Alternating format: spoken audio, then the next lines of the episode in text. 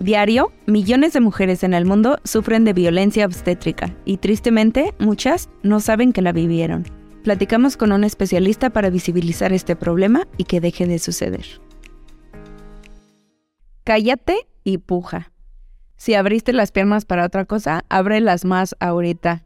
Esas son cosas que nadie nos debería decir en el momento de parir. El momento de parir debería ser algo súper bonito. Es cuando llegas al mundo, debería ser un momento súper feliz.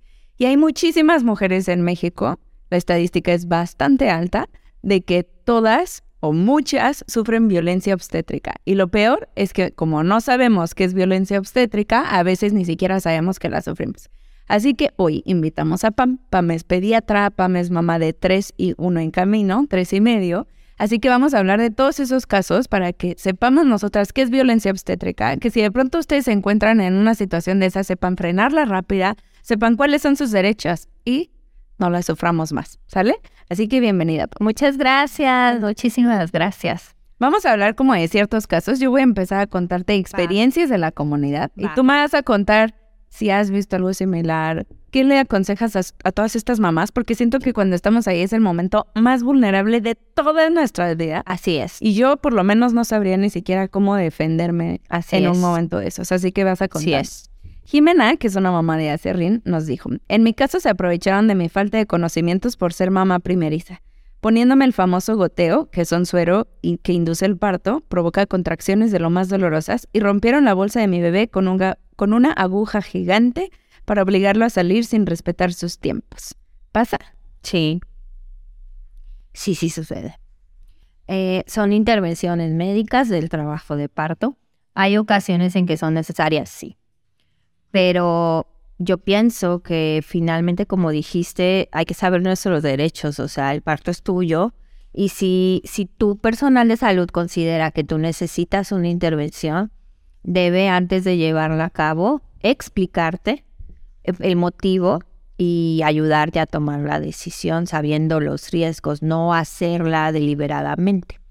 Eh, a lo que se refiere del suero, es oxitocina para generar contracciones. Eso es lo que se conoce como una inducción del trabajo de parto. Eh, hay mamás que son candidatas, mamás que ya han pasado eh, la semana 41 de, de, embarazo y esto es un riesgo de que la placenta ya no tenga la suficiencia para nutrir al bebé. Entonces es mejor que salga. Eh, hay mamás que tienen alguna enfermedad que para parar la enfermedad o poder dar el tratamiento deben hacer el bebé. Entonces, en ciertas ocasiones te dicen, ya estás en la semana 38, es mejor que nazca, pero naturalmente no se desencadena tu parto, eh, necesitas una inducción. Ok. Pero que sepas las consecuencias. Y la ruptura de la bolsa, eh, si eh, causa que en ocasiones descienda más rápido el bebé, eh, sí e, hace que sea ese momento un poquito más doloroso, o sea, es como más llevadero si la bolsa está íntegra. Entonces, ¿en qué circunstancias se tiene que romper? Si nosotros estamos cuidando a una parturienta y vemos indicadores de que el bebé esté en riesgo, esto se llama sufrimiento fetal.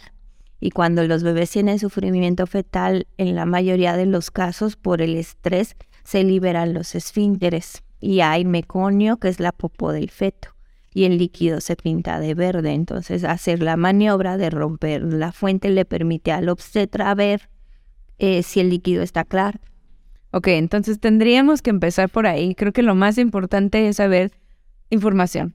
O sea, es tener la información, que solo así voy a saber yo como mamá cuáles son mis derechos en el momento del parto, o por lo menos tengo idea. Creo que nosotras como mamás no tenemos la obligación de saber toda la parte médica, porque para eso tenemos un equipo médico en el cual tenemos que confiar.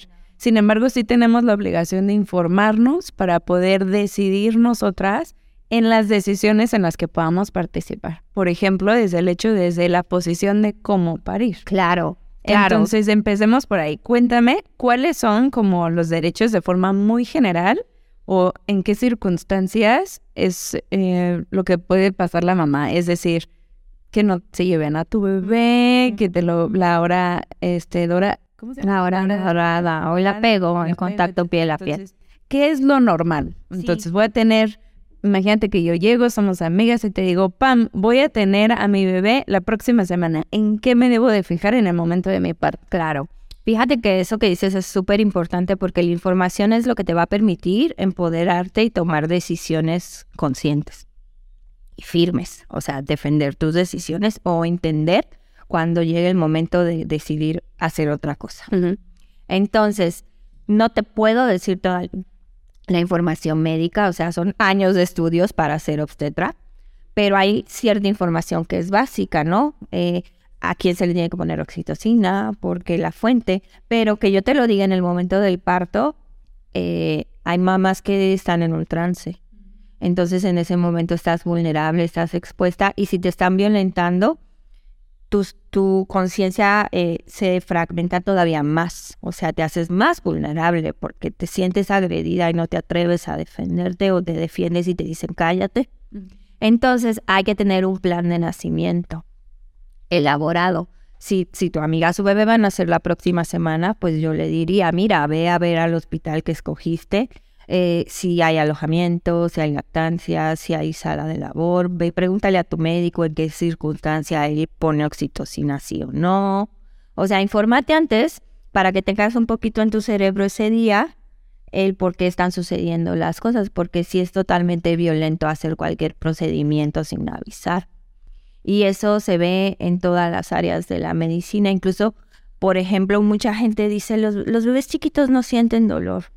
No, obvio, sí, ¿no? Y, y no, o sea, yo hasta los recién nacidos les digo lo que les voy a hacer. Claro. Porque es su derecho.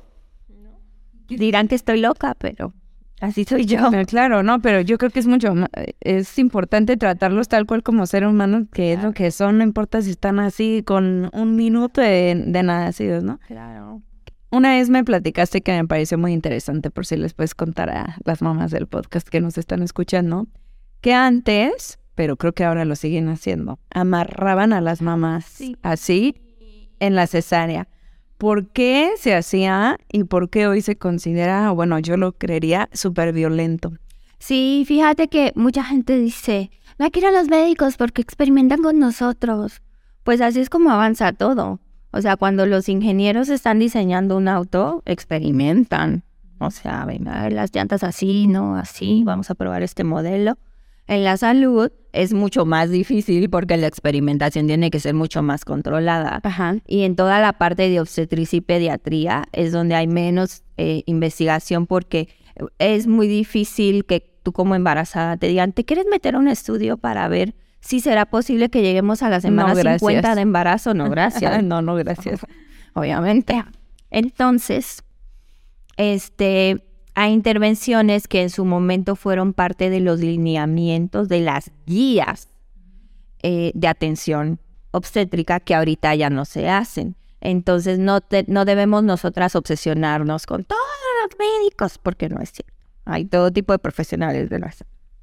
Antes, bueno, hace muchos años, eh, el hecho de que te hagan una cesárea es una cirugía mayor, entran a tu abdomen. Y si tú metes tus manos al área de la cesárea porque te asustas, porque sentiste un dolor, un jalón, porque no pierdes la percepción. Es como cuando te están trabajando los dentistas. No te duele, pero sientes el Sí, jaloneo. sí sabes que lo que están haciendo. Entonces, este, si esto te genera ansiedad, puedes contaminar la cirugía Es decir, meter tus manos. meter tus manos. Entonces, lo que se hace ahora es que te dicen, yo creo que a ti te dijeron, Lore, vamos a poner tus manos aquí para que estés cómoda y para que no estén del otro lado y cuando te pasemos a tu bebé lo abraces y todo, ¿no? Sí. Me imagino. Sí, sí, sí, pero en algún momento me amarraron. Pero es, es un acto de violencia que te amarren, pero es algo que sí antes se hacía. De hecho, ¿Se sigue haciendo?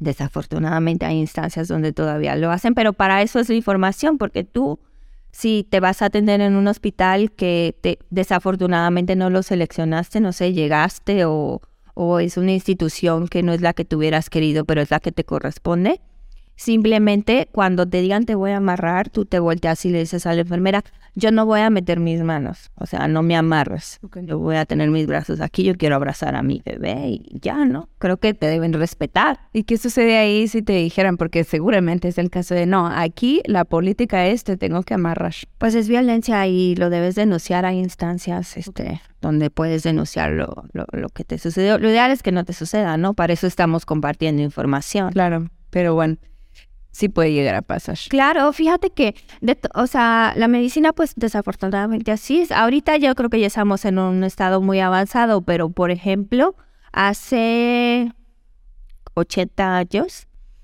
eh, hubo una tendencia de utilizar medicamentos en cierto grado eh, sedantes y alucinógenos para atenuar el dolor del parto y las mamás de plano perdían el estado de conciencia. Entonces los ginecólogos decían, es un triunfo porque no le dolió. Y psicológicamente en realidad era un fracaso porque no viviste el nacimiento de tu bebé. Wow, ok. A ver, pensemos en otra situación que también es súper común. El típico cállate, puja, o abriste las piernas para hacer este bebé, ahora ábrelas más no te quejes. ¿Qué sucede con eso? Porque también son muy reales, o sea, los, nosotros los leemos como muy seguido en la comunidad y sigue pasando. ¿Cómo es posible? Mira, ¿Qué se puede hacer? Yo que voy a nacimientos, eh, afortunadamente hace muchos años que no escucho el cállate puja y el si no gritaste para hacerlo, no grites para tenerlo. Espero que ya no lo hagan en, en los hospitales donde me tocó verlo muchísimo de estudiante. Eh, pero, por ejemplo, algo que todavía escucho mucho es hazte popó. ¿Hazte popó? O sea, que te lo recomiendo. Ajá, puja como si quisieras hacer popó, hazte popó. Ok. Como para que la mamá puje. Ok. Y yo que he parido. No se puja así, o No son los mismos músculos, no, no va a salir como por el lugar por, el que sale la popó. Entonces, creo que este tipo de comentarios no se deben hacer. O sea, eh, una de las ventajas de tener cursos de preparación al parto y de tener dulas es entender cómo es el trabajo de parto, cómo es la expulsión, para que tú sepas cómo se van a ir moviendo los órganos, los músculos, los huesos de la pelvis y cómo va a ir saliendo tu bebé. El bebé va a salir aunque tú no lo pujes.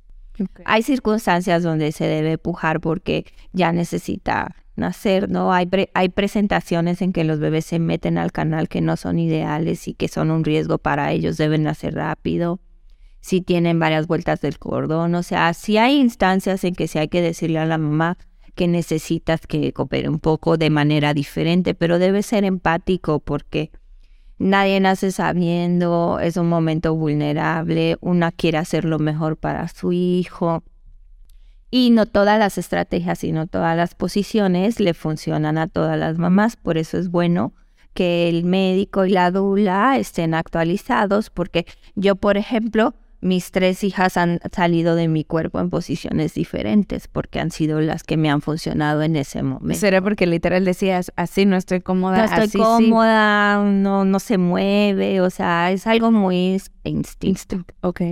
Oye, ¿y crees que esta violencia igual se puede llegar a vivir desde el embarazo? O sea, seguramente tiene varias etapas como el embarazo, en el parto, incluso en la lactancia, creo, no sé si esté usando yo el término correcto, pero siento que hay muchísima violencia. Y esto también es porque a veces el mismo personal médico, las enfermeras, etcétera, no saben. Entonces tú como mamá primeriza o que estés poco informada, llegan a hacer ciertas recomendaciones y es una violencia que puede afectar mucho en la lactancia. Claro, ¿crees que lo hay en diferentes? Yo, te diría que a lo mejor hay más violencia en la lactancia que, que en la atención del parto, porque en la lactancia te expones a mucha más gente experta. O sea, finalmente en el parto va a haber dos médicos atendiéndote. En la lactancia todo el mundo es experto. Y sí, o sea, el primer acto de violencia es que te digan, pégatelo. O sea, que le pongo PRIT y... ¿Cómo? O sea, no es así. O sea, si necesitas ayuda es válido. Y que te hagan sentir que nada más lo tienes que acercar al pecho, sí los niños buscan, pero a veces necesitas ayuda. Entonces nadie debe hacerte sentir que si no está fluyendo es porque tú lo estás haciendo mal. Hay instancias como en la cavidad oral del bebé, hay instancias en mi anatomía del pecho. Entonces, eh, mientras más personal que te rodee esté capacitado, más disminuirá esto. Por eso, así como hay guías para obstetricia, hay lineamientos que todos los hospitales deberían tenerlos de las intervenciones que son pro lactancia. Y digo, esto igual no me lo contestes tú, pero lo voy a hablar yo desde mi experiencia. Yo creo que muchísimas, pues incluso enfermeras que son quienes están entrando cada hora, cada dos horas después del parto, no están informadas. Yo me acuerdo mucho de comentarios como de, ¿quieres que te pase fórmula? Si se está llenando tu bebé, es como, ¿cómo se ve? O sea, cualquier mamá o cualquier persona que esté informada va a saber que tu leche es suficiente y que no siempre, más que en casos muy exclusivos, necesitas la fórmula. ¿Qué pasa con todos estos comentarios que nos hacen sentir inseguras en el momento más vulnerable? Claro. ¿Es violencia? Claro que sí, porque como dices, es información. O sea, si, si yo como pediatra entro a la habitación de una mamá que está lactando, lo que le tengo que decir es, los datos de que tu bebé está comiendo suficiente son estos es la capacidad de su estómago, esta es más o menos la frecuencia con que pide, es lo que observas en su boquita, esto puedes llegar a sentir en el pecho, sus pañales, su coloración, etc. Ya tú como mamá eres responsable de identificar, la doctora me acaba de decir esto y no orinado y pedir ayuda, ¿no? No te debo decir si se está llenando bien tu bebé porque tú qué vas a saber. o sea, tienes ojos de rayos X, lo pesaste cada media hora. No, o sea, no te deben pasar a ti la responsabilidad de la monitorización del niño porque tú estás en un hospital.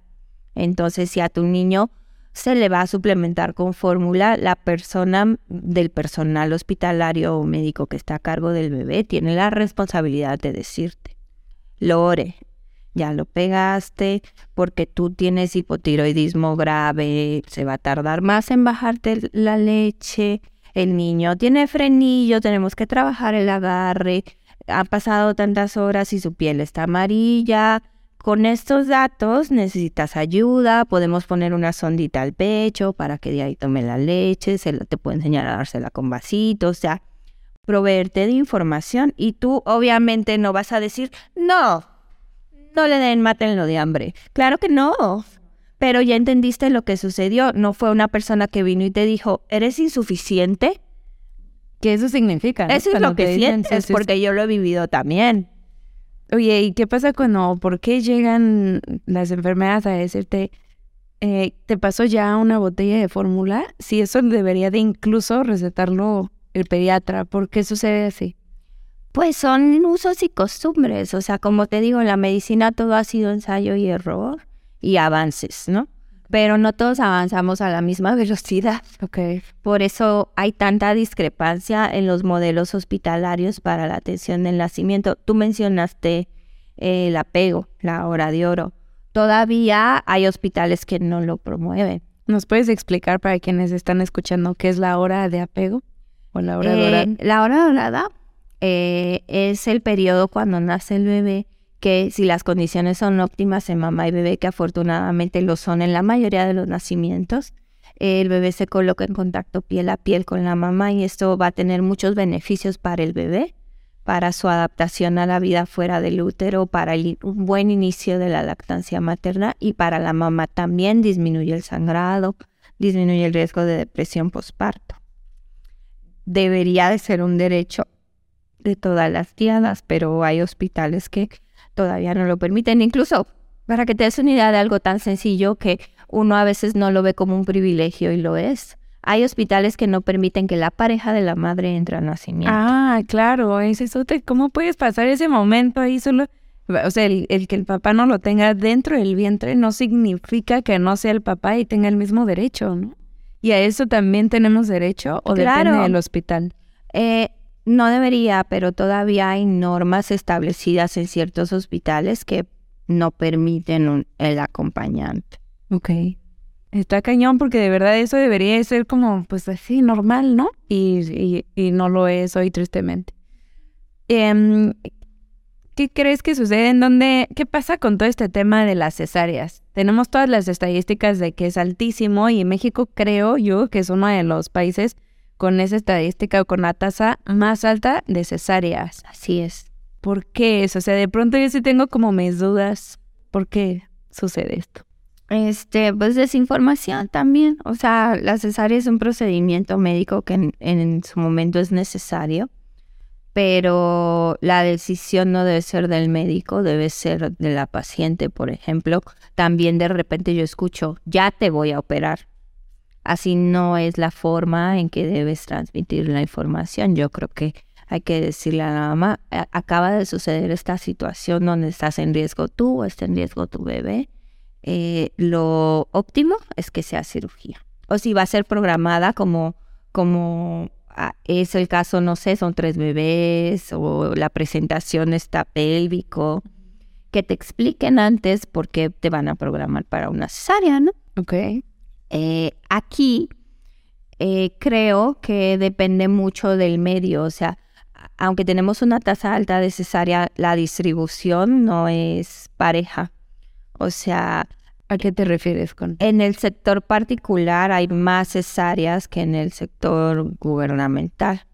Entonces, e, eso lo que nos refleja es que tal vez es como que también el, el, personal del hospital le falta un poquito de información también de por qué debería favorecer el parto. Ok. ¿Y cómo crees que nosotros, porque es muy difícil, tú como mamá estás embarazada, contenta, confías en tu médico, ¿Cómo sabemos cuando realmente nos están programando una cesárea porque es algo necesario y cuando es por comodidad del médico? Hasta lo digo y no lo creo. No pero estoy muy segura que hay muchos médicos que hacen estas intervenciones por comodidad suya. Ojalá que no. Ojalá que no. Pero ¿cómo lo podemos nosotros evitar como mamás? Porque el médico que lo haga, pues él será poco ético y lo va a hacer porque él quiere. Pero nosotros como mamás ¿cómo podemos estar como alertas de decir aquí hay algo que no me late? Pues tienes que preguntar, o sea, tienes que informarte. En, eh, lo más práctico, yo creo, como, como mamá, y lo quise yo. Bueno, yo tengo privilegio de que soy médico, tengo desde hace muchos años acceso a mucha información de esto, pero en un curso de preparación al nacimiento te explican. Indicaciones de la cesárea son estas y esas. Nada que te digan, tómalo con certeza absoluta, tú lo puedes corroborar, o sea, le puedes decir, por favor, muéstrame de, eh, de dónde viene esta información o explícame por qué. Ok.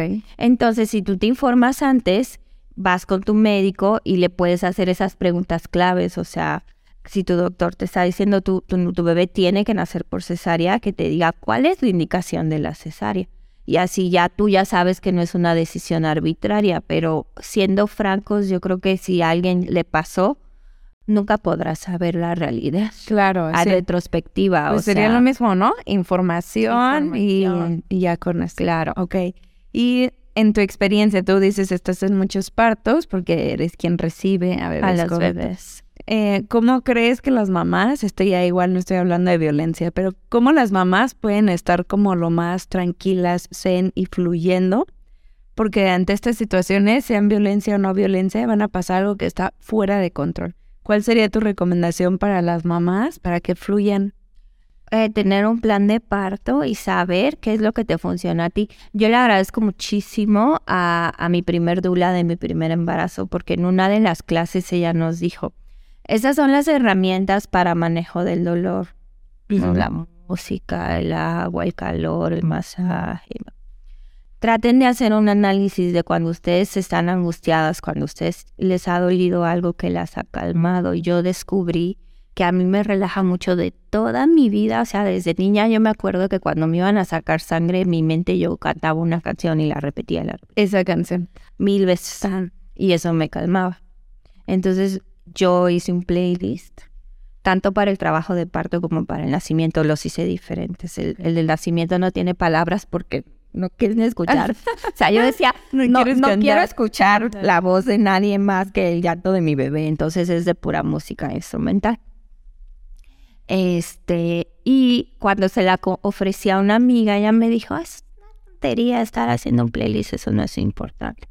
A ti no te funciona la música, güey problema. Yo estoy muy vinculada a ese playlist, o sea, yo se lo capto a mis hijas desde la pancita, lo usé para sus nacimientos, en ciertas rutinas de la casa como la del baño pongo las canciones, entonces es algo que me relaja, me quita el dolor, me quita la ansiedad.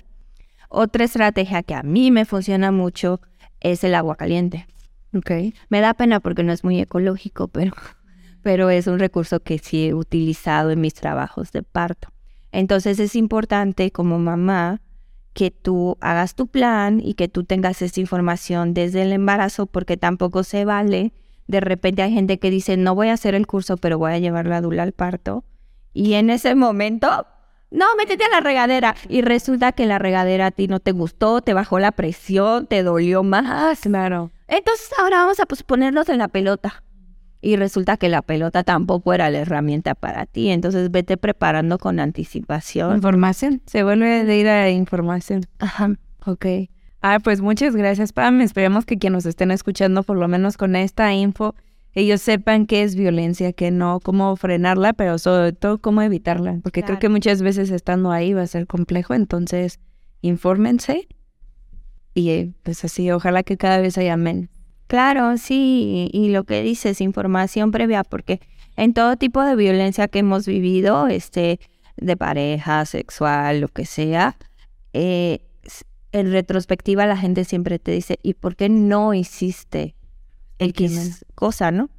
Pero bueno, es que en ese momento estás, estás asustado, vulnerable, tu vida está en peligro, entonces información previa que te dé herramientas para para defenderte y tomar buenas decisiones. Ok. Pues ojalá cada vez nos pase a menos y gracias por acompañarnos. Muchas gracias. Mamás felices, no perfectas.